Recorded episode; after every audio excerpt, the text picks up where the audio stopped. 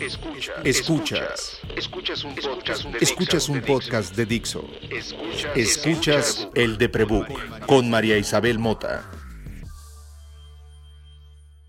Acabo de entender por qué mi papá lloraba cada que oía un músico callejero.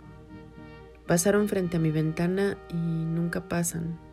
Los organilleros trabajan las calles más turísticas de la ciudad porque ahí están los que sí les dan dinero, los turistas, que ven en ellos una tradición que nosotros desdeñamos por tenerla cerca siempre. Mi papá nació pobre, pobre, del libro de texto pobre, de definición de la UNESCO pobre. Hay una foto de él cuando tenía ocho años. Está en una escuela rural, sin zapatos, panzón, con un cajón de ropa de esos de los closets, pero sobre sus piernas.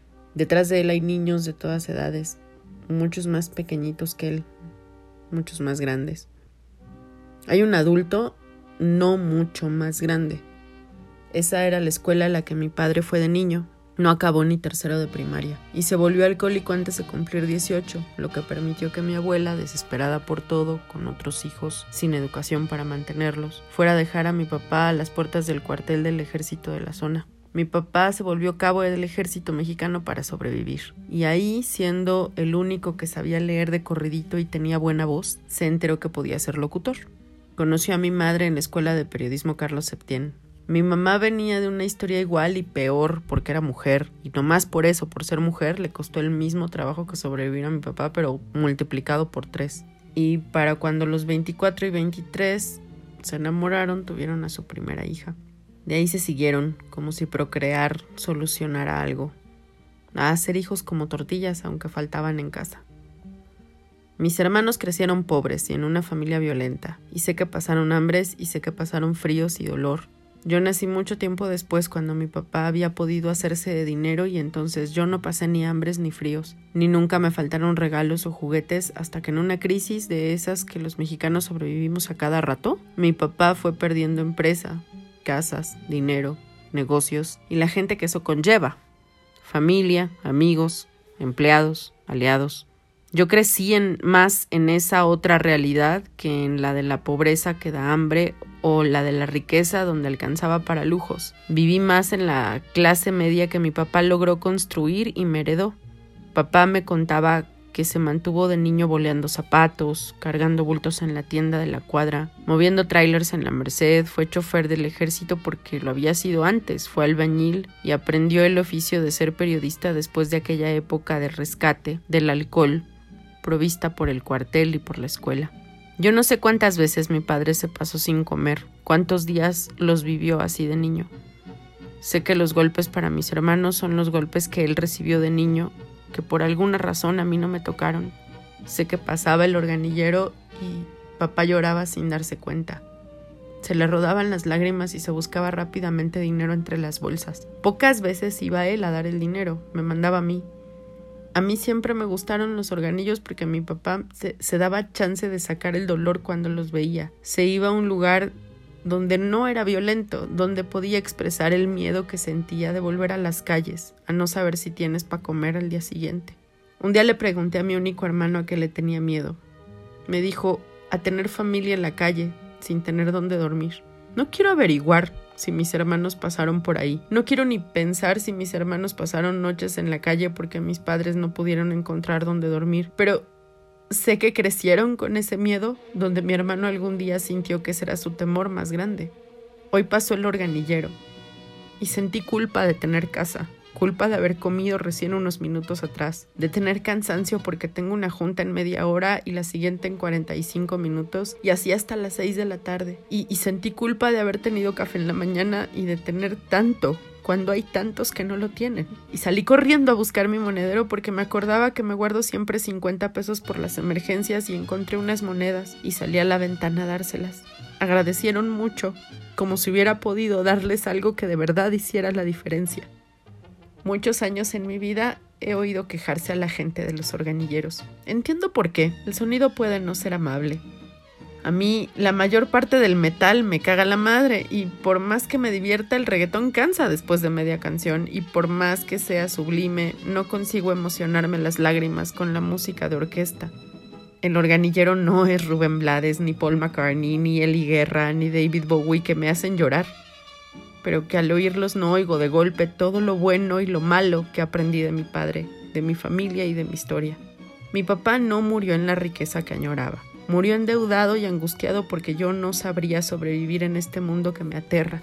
Hablábamos mucho sobre qué podía hacer yo para ganarme la vida después de que él muriera. Sabía que yo no tenía rumbo, que no tenía vocación, que estoy rota y que me falta algo para salir sola. Sabía que me quedaba sola porque nuestra familia siempre estuvo rota. Él en gran parte la rompió. Tenía miedo antes de morir, como todos, supongo lo tendremos. Temía por lo que venía para mí y por lo que nos enseñaron a creer que hay después de la muerte. Pero murió sonriendo, ¿pueden creerlo? Murió y en su cuerpo se dibujó una sonrisa. Y aunque los siguientes días, los siguientes meses a partir de ese momento son un recuerdo roto y perforado en mi memoria, hay uno que me trae mucha fuerza. Días después del entierro, estábamos todos los hijos y algunos nietos en este departamento, en esta sala. Alguien convocó al rezo. En mi familia hay judíos, católicos de todos tipos, ateos por gracia de Dios. Hicimos un círculo y cada quien dijo algo. No me acuerdo bien qué dijo cada quien. Me acuerdo que la luz entraba por la ventana y la cara de mi hermano se iluminaba con esas sombras que hacen los árboles al bailar con el viento. Me acuerdo que mis hermanas todas tenían la cara genuinamente triste, genuinamente enojada, genuinamente confundida. Todos estábamos al mismo tiempo perdidos y encontrados. Veinte años después, estoy en ese mismo lugar.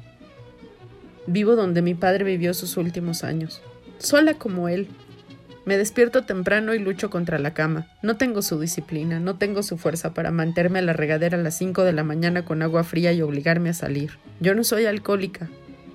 Mi carácter no recae fácilmente en la violencia física.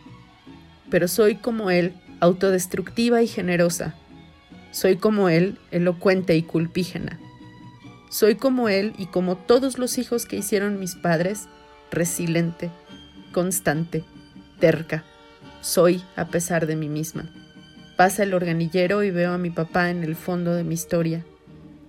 Y algo de esa historia me dice, naciste del dolor, naciste en crisis. Sobrevivir sí es vivir.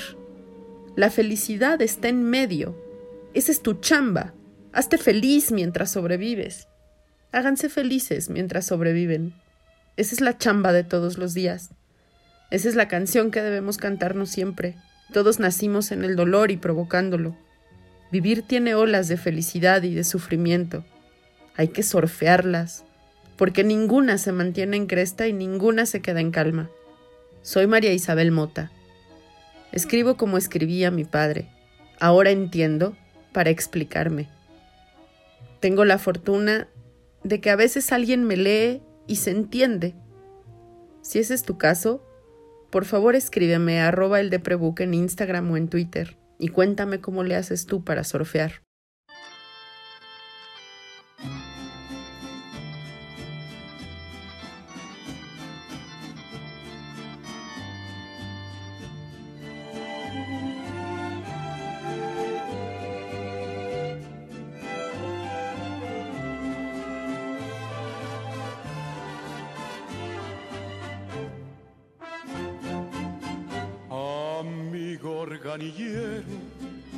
Arranca con tus notas pedazos de mi alma.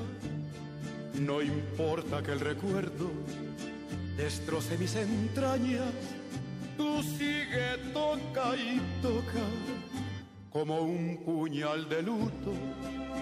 Está clavada en mi alma aquella noche negra cuando en mis brazos.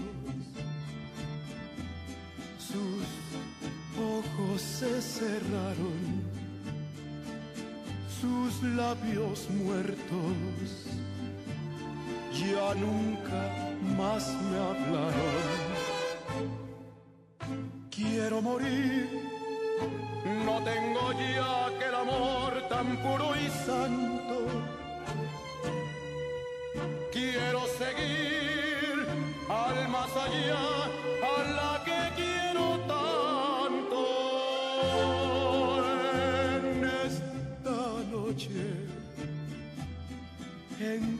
la muerte esperó. Sigue tocando, amigo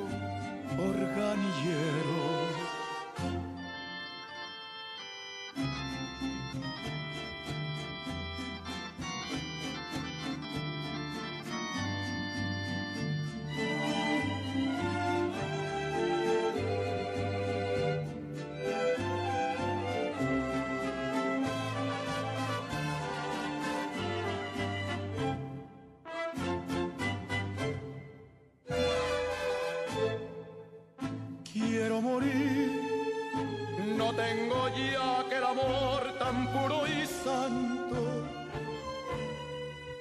Quiero seguir al más allá, a la que quiero tanto. En esta noche en que la muerte esperó